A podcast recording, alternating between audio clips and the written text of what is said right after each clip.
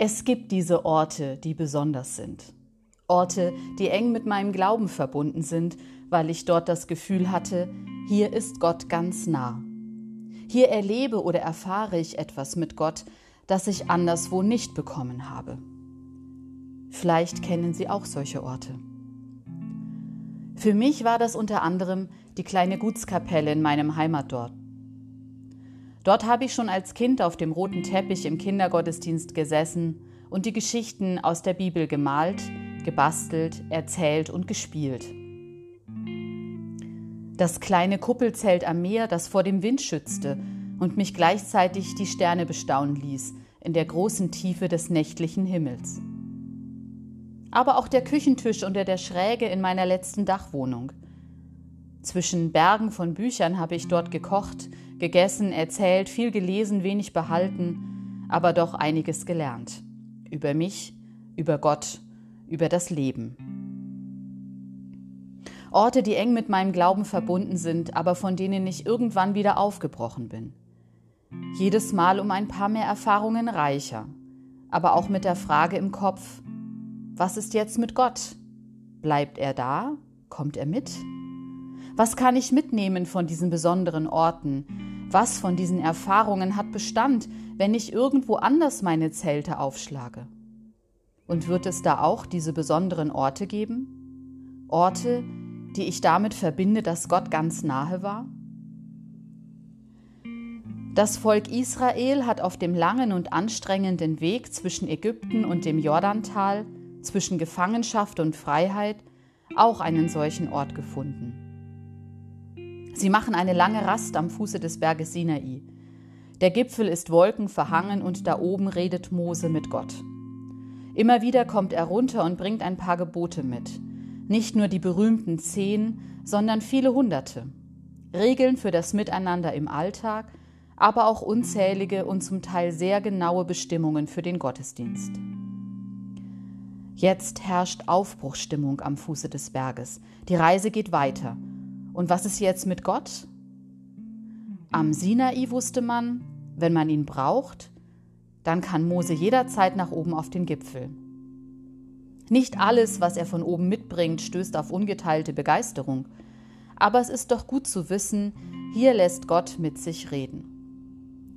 Wo wird Gott in Zukunft greifbar sein, wenn die Reise weitergeht und man den Berg hinter sich lässt? Zwei Antworten hat Gott auf diese Frage und beide sagen im Prinzip, es gibt Gott to go. Es gibt Gott zum Mitnehmen oder besser Gott zum Mitgehen. Die eine Antwort ist eine lange Bauanleitung und Gebrauchsanweisung für ein besonderes Zelt, in dem die Bundeslade mit den zehn Geboten aufbewahrt wird und Gott seine Sprechstunde anbietet. Die zweite Antwort steckt im Bibeltext für den heutigen Sonntag, im vierten Buch Mose Kapitel 6. Und der Herr sprach zu Mose, Rede zu Aaron und seinen Söhnen, so sollt ihr die Israeliten segnen und sprecht zu ihnen. Der Herr segne dich und behüte dich. Der Herr lasse sein Angesicht leuchten über dir und sei dir gnädig. Der Herr erhebe sein Angesicht über dich und gebe dir Frieden. So sollen sie meinen Namen auf die Israeliten legen, und ich werde sie segnen. Worte, die bekannt sind, die wir seit Martin Luther am Ende des Gottesdienstes hören. Worte, die Heimat bieten, die ein Dach über dem Kopf sein können, wenn es regnet und stürmt, die Zuflucht bieten in den Wüstenwanderungen des Lebens. Es gibt diese besonderen Orte, an denen man das Gefühl hat, hier ist Gott nahe. Aber wenn man aufbricht und diese Orte verlässt, dann bleiben Worte, an die Gott sich bindet. Worte, die nicht nur das Gefühl geben, Gott ist da, sondern die auch noch sagen, und das macht einen Unterschied. Der Herr segne dich und behüte dich. Die Worte sind bezeichnend im wahrsten Sinne des Wortes. Unser deutscher Ausdruck segnen kommt vom lateinischen signare und bedeutet nichts anderes als bezeichnen. Wer gesegnet ist, der ist von Gott markiert. Und die alte Vorstellung ist, dass es Dinge gibt, die von diesem Zeichen angezogen werden, wie Nachtfalter vom Licht. Glück und Gesundheit, Wohlstand und Frieden. Der Herr behüte dich. Die Worte sind auch bezeichnend, weil sie die unausgesprochene Fortsetzung nahelegen. Du wirst das brauchen. Es wird Zeiten geben, da wird dir deutlicher sein als sonst, dass dein Leben gefährdet, dein Wohlstand zerbrechlich, deine Kraft begrenzt ist. Zeiten, in denen du hören musst, du bist nicht allein. Und der, der mit dir unterwegs ist, der sich to go anbietet, ist kein geringerer als der Schöpfer der ganzen Welt, mit all ihren Seen und Felsklippen, Sternen und Grashalmen, Spatzen und Lilien. Er überlässt seine Schöpfung nicht einfach sich selbst. Der Herr lasse sein Angesicht leuchten über dir und sei dir gnädig. In den letzten Tagen habe ich mit vielen Menschen gesprochen, die erzählt haben, wie sehr ihnen die Begegnung von Angesicht zu Angesicht fehlt. Wie gut es tut, einander nah sein zu können und zu dürfen, ohne Bedenken die Sehnsucht danach wahrzunehmen, dass das Gesicht meines Gegenübers strahlt, Zuversicht ausdrückt. Vielleicht so sehr, dass ich es sogar in den Augen und damit trotz Maske sehen kann. Beim Einkaufen oder hier im Gottesdienst. Der Herr lasse sein Angesicht leuchten über dir. Auch wenn der Himmel über dir verhangen ist, auch wenn du auf wohlvertraute Angesichter in gewohnter und liebgewordener Form gerade verzichten musst, auch wenn du dein eigenes Gesicht nur schwer im Spiegel ertragen kannst. Gott sieht dich an, er sieht mich an. Gott sieht hin. Er sieht mich an als die, die ich bin, mit meinen Gaben und meinen Schwächen. Er sieht nicht weg. Er übersieht auch nicht. Er weicht nicht aus. Weil Gott sein Angesicht erhebt, kannst du, kann ich mit erhobenem Haupt durch das Leben gehen.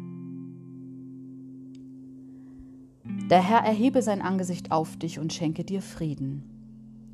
Im Hebräischen ergießen sich die Worte des Segens wie ein Strom, der sich immer mehr verbreitert und schließlich ins Meer mündet. Erst die drei Wörter, dann fünf, dann sieben. Der Segen ist groß gedacht. Gott schenke dir Frieden. Den inneren Frieden, den du spürst, wenn du dich angelächelt, von Gottes leuchtendem Angesicht angesehen weißt. Und noch mehr. Gott leite deine Schritte auf einem Weg, der zum Frieden für alle Welt führt. Das ist das Ziel. Das ist der Weg. Das ist die Zukunft. Eine Welt, in der jeder und jede genug zum Leben hat, in der Schwerter zu Pflugscharen umgeschmiedet werden, Soldatenhelme zu Kochtöpfen umfunktioniert und Fahnen und Flaggen zu bunt gesteppten Decken umgenäht werden. Da wird der Wolf beim Lamm wohnen und Kuh und Bärin werden miteinander weiden. Da wird der mächtige Präsident seine Bibel aufschlagen und darin lesen, und sich gewaltig wundern. Und er wird gemeinsam mit dem skrupellosen Diktator Rosen züchten und den Opfern ihrer Politik persönlich einen Strauß überreichen mit einer kleinen Karte. Please forgive me. Der Neonazi wird von der Syrerin lernen, wie man Brot backt. Der weiße Polizist wird dem schwarzen Passanten die Tür aufhalten und der inspirierende Geist von Pfingsten weht durch die Luft und verwandelt uns.